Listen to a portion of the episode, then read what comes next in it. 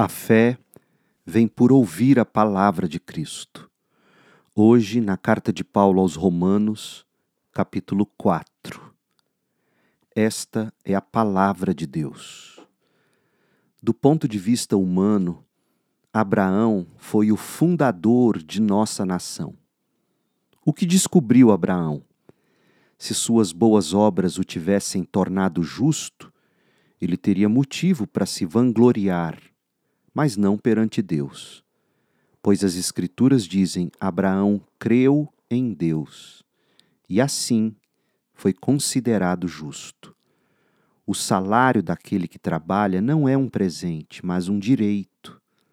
Contudo, ninguém é considerado justo com base em seu trabalho, mas sim por meio de sua fé em Deus, que declara justos os pecadores.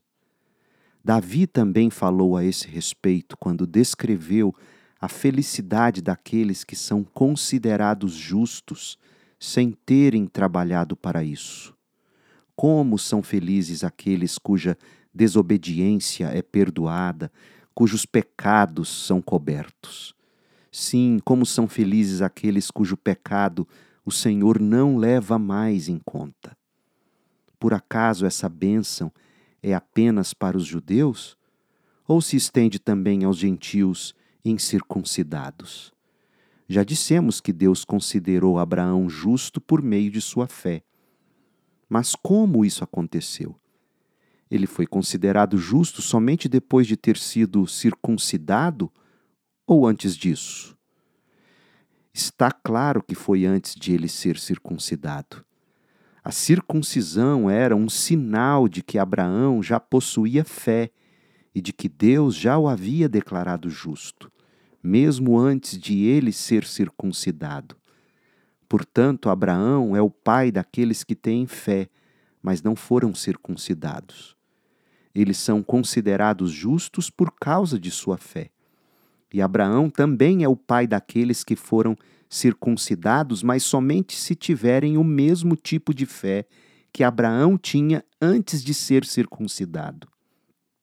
A promessa de que Abraão e seus descendentes herdariam toda a terra não se baseou em sua obediência à lei de Deus, mas sim no fato de ele ter sido considerado justo quando teve fé. Portanto, se a herança prometida é apenas para aqueles que obedecem à lei, a fé é desnecessária e a promessa é anulada. Pois a lei traz ira sobre aqueles que tentam obedecer à lei. A única forma de não quebrar a lei é não ter lei nenhuma para quebrar.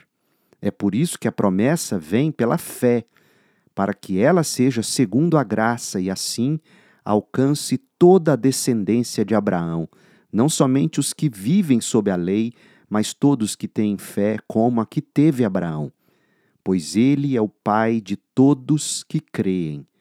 Conforme aparece nas Escrituras, eu o fiz pai de muitas nações.